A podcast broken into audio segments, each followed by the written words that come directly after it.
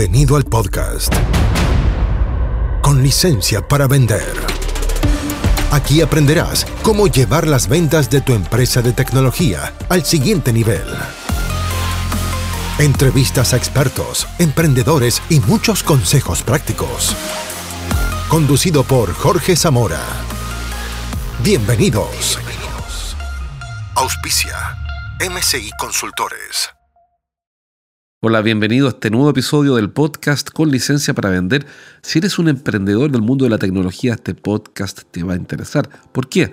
Porque entrevisto a Roberto Cami, un amigo mío, un antiguo conocido también desde hace varios años, quien, eh, bueno, primero fue cliente nuestro en la consultora, después escribimos un libro juntos, eh, es de su autoría, pero yo participé como redactor y editor, lo conozco muchísimo y eh, porque creo que es interesante que escuches esta entrevista que le hice con un gremio de tecnología que se llama MITI. Lo hacemos juntos ese podcast.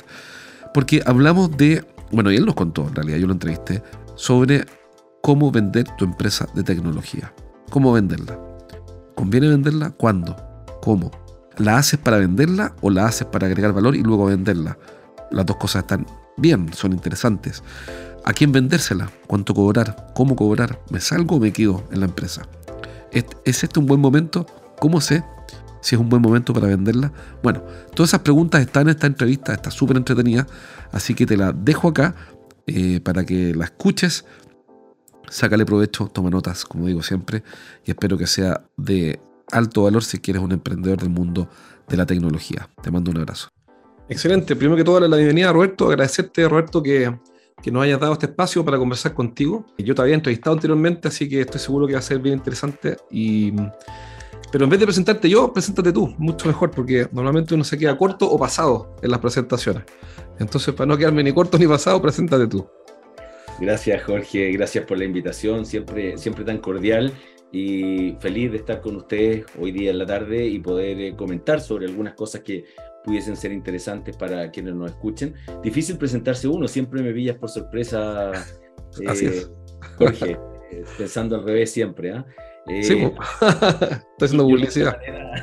La única manera que tengo de presentarme es comentarles de que soy un emprendedor, así es como me considero algunos le llaman empresario cuando probablemente ya comienza a participar en otras ligas, pero yo soy un emprendedor, eh, soy un doer o una persona que le gusta hacer cosas, le gusta aprender mucho y eh, efectivamente fui el fundador de Map City, soy el fundador de Map City, empresa que compró Equifax hace tres años y medio y hoy día estoy vinculado a varios otros emprendimientos de índole tecnológico y uno de ellos se llama Paño, que es básicamente un emprendimiento que lo que hace es emparejar la cancha para las pymes y para los microempresarios que sobre todo en pandemia sufrieron muchísimo y que tienen que subirse aceleradamente al mundo digital, de tal, de tal manera que le estamos proveyendo a través de ese ecosistema que se está creando de un conjunto de herramientas y más importante aún el acompañamiento para que puedan hacer uso de la forma más eficiente posible de esa herramienta y se suban rápidamente a la tecnología que muchas veces es lejana a estos eh, pequeños emprendedores o pequeños empresarios. Super. Eh, este programa está especialmente dirigido a emprendedores tecnológicos. Todos ya comenzaron o están comenzando un negocio, ya comenzaron sobre todo. Entonces, eh, ¿qué le dirías tú a alguien que te está escuchando, a ese emprendedor, respecto a lo siguiente? ¿La empresa la creas para venderla o la creas y tal vez la vendes? Es una extraordinaria pregunta eh, y he visto los dos casos. He visto los dos casos. Hay emprendedores que conozco cercanos que crearon empresas con el fin de venderla y básicamente lo que hicieron fue, buscar, fue, ir a buscar modelos de negocio exitosos que todavía no habían llegado a nuestras latitudes y que sabían que por, eh, por, el tipo de, empresa que eran, en algún minuto iban a llegar, y lo que hicieron fue adelantarse en ese proceso, creando de alguna manera eh, eh, no solamente la empresa, que no es lo más importante que finalmente se vende, sino que se vende al final una marca, con una audiencia o con un conjunto de consumidores fidelizados. por lo tanto, ese, ese modelo sí existe, sí funciona. No es el modelo que a mí me acomoda, no es el modelo que a mí me gusta, sin embargo, disminuye de alguna manera el riesgo eh, y a mí lo que sí me gusta es lo, segundo que dijiste, que es eh, crear una empresa que genere valor, que genere valor obviamente al mercado y que tú seas capaz de capturarlo de tal manera que te sientas cómodo gestionando esa compañía hasta que aparezca algún comprador si es que aparece eh, y se logre ese proceso de venta en algún minuto, ojalá en el mejor momento que, pueda encontrarlo, pero que ese no sea el fin, porque cuando es el fin, normalmente lo que ocurre es que hay ansiedad en el proceso y que todo se hace en esa búsqueda y los timings no necesariamente eh, van a ser los correctos. Eh, lo que sí te tienes que preocupar es que cualquiera que sea el timing, tú tengas la empresa suficientemente bien ordenada, estructurada eh, y que tenga eh, la gente que la pueda gestionar sin necesariamente con tu presencia como fundador. Eso creo que hay que mantenerlo durante todo el proceso para que cuando ocurra eh, sea el momento adecuado para vender y no te pille desprevenido. Oye, entonces tú, tú dirías, te pregunto, tú dirías que quizás es una relación un poco frívola con el negocio el crearla para venderlas como un matrimonio por conveniencia o bueno, ¿qué opinas de eso?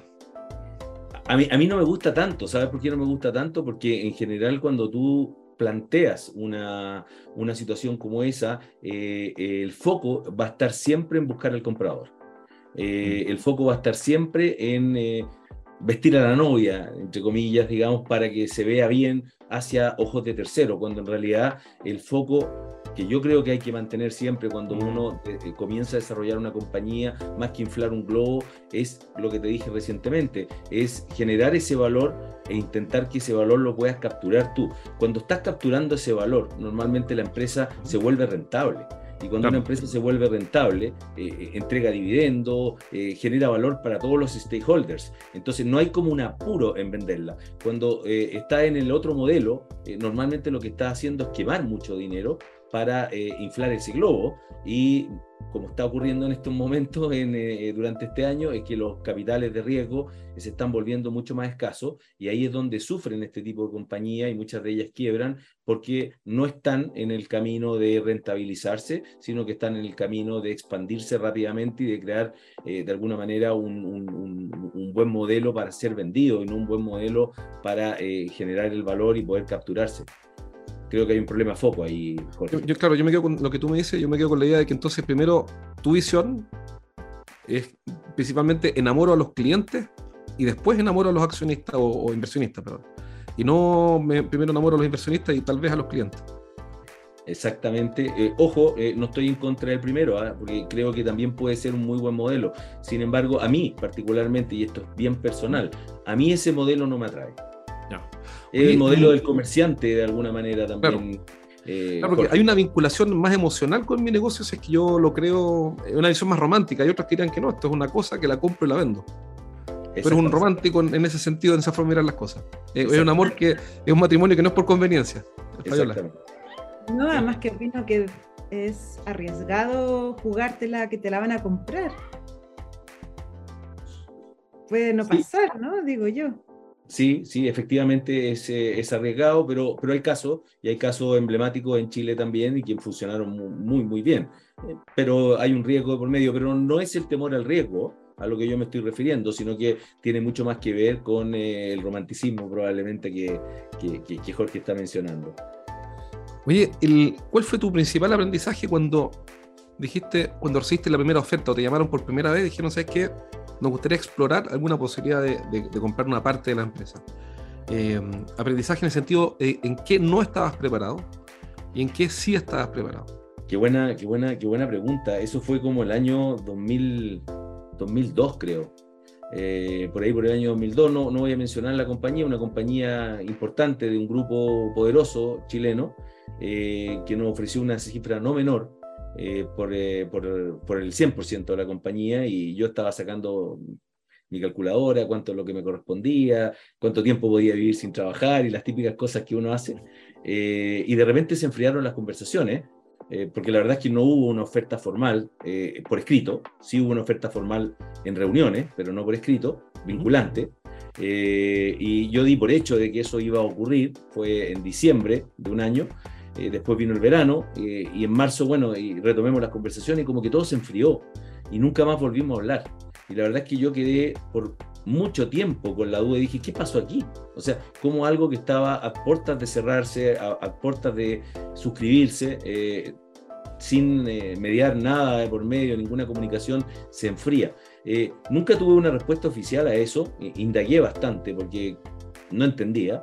Eh, y finalmente la conclusión que yo mismo saqué por conversaciones que tuve por personas relacionadas es que en ese momento eh, la empresa, independientemente que éramos un grupo de personas que trabajábamos en ella, era vista como un one-man show. Eh, y de alguna manera sentían que me estaban comprando a mí. Eh, y que era muy caro el precio a pagar sobre todo. No es que no lo valga, no es que no lo valga. No es que no lo valga, pero, pero, sobre todo más encima en esa época yo, yo estaba full metido en el mundo del vuelo de los planeadores. Eh, no sé si tú sabes que yo, yo volé durante 16 años. Eh, vuelos sin motor, planeadores y aviones, bueno, el riesgo más encima aumentaba muchísimo. Qué susto comprar la empresa con el tipo volando a 3.000 Sin motor yo me imagino, yo me imagino que ahí faltó estructura, yo creo que ahí faltó una capa de gestión eh, que yo nunca construí eh, porque pensaba que no era necesaria eh, y probablemente la empresa valía mucho menos por el hecho que estaba yo ahí solo. ¿Y, para qué? Pero, ¿Y qué parte estaba así preparada? Porque algo vieron que estaba funcionando bien, como para acercarse, y algo vieron que no estaba funcionando bien, como para alejarse. ¿Qué estaba funcionando? Ah, bueno, eh, se habían entusiasmado con otras cosas, se habían eh, eh, entusiasmado con otro tipo de activos, ¿no? que básicamente el activo principal era la marca, el activo principal asociado a la marca estaba dado por tráfico en, en Internet, que era extraordinario, digamos, para los estándares del, del, momento debemos haber estado entre las 10 plataformas con más tráfico en Chile, que eso tú sabes que después es posible capitalizarlo a través de múltiples formas. Eh, para que tenga una idea, 3,5, 3,6 millones de visitas mensuales. Eh, en esa época era mucho. Hoy día también. o sea, hoy día también es mucho. Eh, pero, pero, en esa época era una, una brutalidad, ¿no es cierto? entonces, bueno, tráfico, marca, crecimiento, eso, esos activos estaban ahí, esos parámetros eran muy, muy, muy atractivos, pero no había una capa de gestión independiente del fundador. Y, eso... Y, si alguien te escuchara ahora dice, bueno, pero yo quiero, yo tampoco la tengo, eh, intuyo que no tengo una capa de gestión en el sentido que también puedo ser fácilmente visto como un one-man show. ¿Qué hago? ¿Por dónde parto? ¿Contrato a alguien? ¿Busco un socio? ¿Meto procedimientos? ¿Qué hago? ¿Qué hago hoy día? Eh, sí, sí, buena pregunta. Depende del tipo de empresa, Jorge, te diría yo, porque eh, hay, hay empresas que sí tienen que ser one man show, como, no sé, te estoy hablando, un abogado normalmente de renombre, un abogado de renombre, siempre va a ser él el que uno quiere que le miren eh, los documentos, sobre todo cuando estamos hablando de juicios grandes y qué sé yo, si es que no está él mirando o no está él dando el visto bueno, probablemente el estudio pierde mucho valor. Eh, eso pasa con los médicos, pasa con los abogados, pasa en muchas profesiones, ¿no? la consultoría también pasa un poco eso. Eh, sin embargo, cuando tú estás construyendo negocios que quieres escalar y que sí son escalables, y quieres diversificar, por ejemplo, geográficamente en otros países, eso deja de ser cierto y el one man show no funciona. Digamos, tú no te puedes duplicar o multiplicar por n eh, y ahí sí es necesario tener eh, esa capa de gestión. Y, y, esa capa de gestión yo te diría que, que, pasa un poco también por soltar las riendas de lo que tú creaste, ¿ah? que es algo bastante difícil porque el fundador termina enamorado de la idea. Eh, en, vez de, en vez de terminar enamorado del problema, eh, termina enamorado de la solución. Y, esa es una de las cuestiones que cuesta mucho de que el fundador se despegue de su solución y comience a enamorarse del problema, que además el problema es dinámico. Eh, porque el problema hoy día puede ser... El problema que tienen los clientes en el fondo.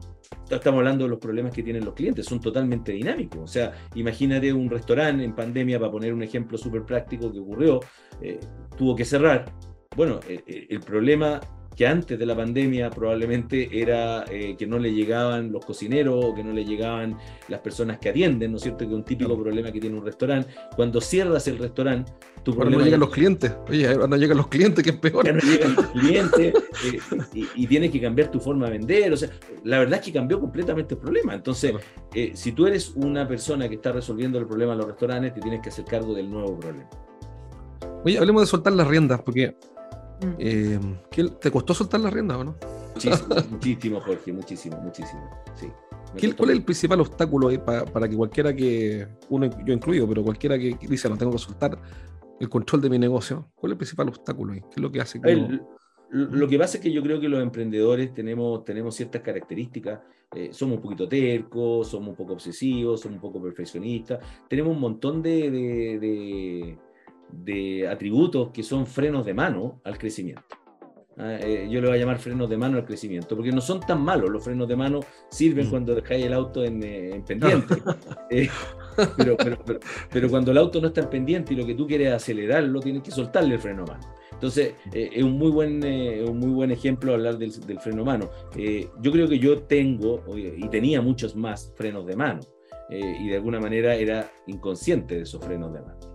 Eh, y creo que algo que sí debe hacer un emprendedor, sí tiene que hacer alguien que quiere formar empresa y crecer a las velocidades que hoy día se necesita crecer para, para ganar el, espacio en el mercado antes que entre un competidor eh, más rápido que tú o un competidor que incluso entró eh, y, aprendió de tus propios errores, ¿no es cierto? Y eso hace que, que, que de alguna manera te encuentres de repente con que perdiste el liderazgo en la industria en la cual te encuentras, que pasa mucho hoy día. Eh, empresas más chicas se comen a las empresas grandes que llevan mucho más años en el mercado eh, y que tienen más recursos también, cuestión que cada vez lo vamos a ver con mayor, eh, con mayor frecuencia. Para que eso no ocurra, creo que lo, que lo que hay que hacer es darse cuenta que tú como emprendedor tienes que empezar a soltar esos frenos de mano y tienes que empezar a empoderar, a delegar y a crear estas células autónomas que puedan tomar decisiones sin necesidad de que tú estés controlando que esas decisiones sean las correctas, sino que en el fondo eh, eh, sean personas de, confianza, que compartan cultura, eh, obviamente que estén los procedimientos y que sepamos que si fallan, van a fallar en algo que puede ser un aprendizaje y no un riesgo vital de la compañía y dejar que fallen. Ahora, si fallan muchas veces, si fallan muchas veces, lo más probable no son las personas correctas, pero, pero, pero hay que permitir eso. eso te iba a preguntar, ¿qué pasa cuando tú dices suelto, pero suelto el fenómeno y veo cómo se equivocan? ¿Y cuánto me cuesta? Porque los errores, todos los cuestan. Errores más grandes más pequeños cuestan plata y, y, todos los pagas tú. Me refiero, el dueño del negocio es el único que paga, hace los cheques por los errores de otros. Eh, ¿cómo, ¿Qué pasa con las emociones cuando yo veo que suelto para crecer y tengo que pagar, hacer cheques por eso. Cheque puede ser grande. ¿Cuánto cuesta, cuánto cuesta, cuánto cuesta tener que echar a las personas tarde? Eh, ¿Cuánto cuesta tener que echar a las personas tarde y reentrenarlas? Eh, sobre todo lo que significa una compañía que ya está con un cierto tamaño, eh, con procesos, con procedimientos, con know-how, con cultura, eso cuesta mucho más. Lo que pasa es que no nos damos cuenta. O sea, nosotros decimos, mira, me cuesta la indemnización. Ah, y, pensamos que el único costo es el cheque que le estamos pagando por los años de servicio, más las vacaciones y lo que corresponda pagarle. Cuando en realidad el costo no está ahí. Eh, el costo más grande está en el proceso de onboarding y de incorporación de una nueva persona hasta que se vuelve productiva. Y esos son meses. Eh, sobre todo tú que eres especialista en el tema de las ventas, eh, Jorge, en eh, los vendedores B2B especializados. O sea, ¿cuánto cuesta capacitar a un vendedor especializado? Muchísimo. Por lo tanto, eh, yo lo que, lo que creo que hay que hacer es soltar, pero soltar de a poco. O sea, soltar primero en los elementos que te permitan construir esa confianza y que no sean fatales para la compañía si esa persona se equivoca, pero darle la opción que se, que, se equivoque y que aprenda. Porque recién ahí tú vas a ver si es una persona que tiene la capacidad de aprender, porque hay personas que no aprenden. Y eso sí que hay que echarlo. eso hay que sacarlo rápido. Bajemos el tiempo y supongamos que, que, tu hijo ahora tiene 40 años. Y te dice, papá, me fue a ir a la empresa, porque hizo una empresa de tecnología, que sé yo qué podría ser en 40 eh, esa edad, pero digamos, una empresa de tecnología. Y te quiero pedir solo un consejo, no me puedes dar dos ni tres, solo un consejo porque quiero vender mi empresa. Pero no quiero escuchar dos ni tres consejos, quiero escuchar solo uno. ¿Qué consejo le dirías a tu hijo cuando tenga 40 años y tenga esa empresa para venderla? A ver, le diría que solo tome la decisión de venderla si es que eh, esa venta, eh, por un lado, le va a resolver todos los problemas que pudiese tener desde el punto de vista de, las finanzas. Supongamos que, una persona que está trabajando eh, y, trabaja para vivir no, no, no, no, tiene acumulado mucho dinero y la venta le va a resolver realmente el problema en los próximos 20 o 30 años y no va a ser la venta para cambiar el auto. ¿Ah? porque hay muchos que venden y, la venta es una venta que es para cambiar el auto, digamos, y luego se ven de nuevo eh, en una situación compleja. Eh, y ese consejo viene de la mano con el hecho de que esa venta eh, permita que la compañía o se vende completa o no pierda valor en el proceso, porque muchas veces lo que hacen las empresas grandes es que no compran la compañía completa, sino que compran un pedazo para probar si que existe el fit cultural, si que, si que la empresa puede ser o no integrada, y tú te quedas dentro eh, con una porción minoritaria. Eh, y creo que esa es una mala decisión, quedarse dentro con una porción minoritaria sin tener un contrato súper amarrado que te asegure que no va a haber una destrucción de valor en el proceso, eh, yo creo que es un error. Entonces, dame un ejemplo, pero, ok, no tener porción minoritaria, sino que tener amarrado que no hay una destrucción de valor. ¿A qué te refieres? Eh, así Aquí hay casos y, casos emblemáticos en Chile también de empresas muy conocidas de tecnología, eh, grandes, que fueron vendidas a una a compañías internacionales y resulta que se vendieron en dos partes. ¿no? Te, te compran, por decirte algo, 60% o el 40% al inicio, con un compromiso que en tantos años te van a comprar el resto. En el proceso lo que ocurre es que la empresa que compró y que muchas veces compra control también, eh, no le da bola a la compañía que compró o solamente eh, eh, activa ciertos elementos que le, interesaban y no el resto. Con lo cual, ciertos negocios se pierden con lo cual la empresa no se desarrolla como tú creías que se iba a desarrollar y finalmente como te compran por algún múltiplo, por alguna ecuación que está previamente definida, que tiene que ver con eh, el EBITDA, con las ventas, con el margen, con cualquier cosa que, tenga que ver con eso, cuando se destruyen esos parámetros, eh, al final la ecuación te da de que la segunda parte de la compañía puede llegar incluso a costar cero. Entonces tú apuestas mm. al mayor valor en el futuro, producto de esta sinergia que se va a generar, no se genera sinergia y lo que ocurre es que al final terminas vendiendo la empresa por un tercio o un cuarto de lo que, eh, le pudiste haber sacado en, otras condiciones. Y, ahí es donde creo que es muy importante amarrar esa venta por partes al inicio y dejarla muy, muy bien establecida para que no pueda ocurrir una situación como esa. Clarísimo. Hola, espero que esta entrevista te haya parecido útil. Es súper importante que recuerdes algo y es que tengo un grupo en LinkedIn exclusivo para emprendedores del mundo de la tecnología. Ese grupo en LinkedIn se llama igual que el podcast, con licencia para vender. Entonces, si quieres participar de estas entrevistas y hacerle preguntas a los invitados, tienes que meterte en este grupo que se llama Con licencia para vender. Búscalo en LinkedIn y por el solo hecho de participar de ese grupo, yo voy a ir eh, diciendo oye, voy a entrevistar tal día a tal persona, ¿quién quiere participar?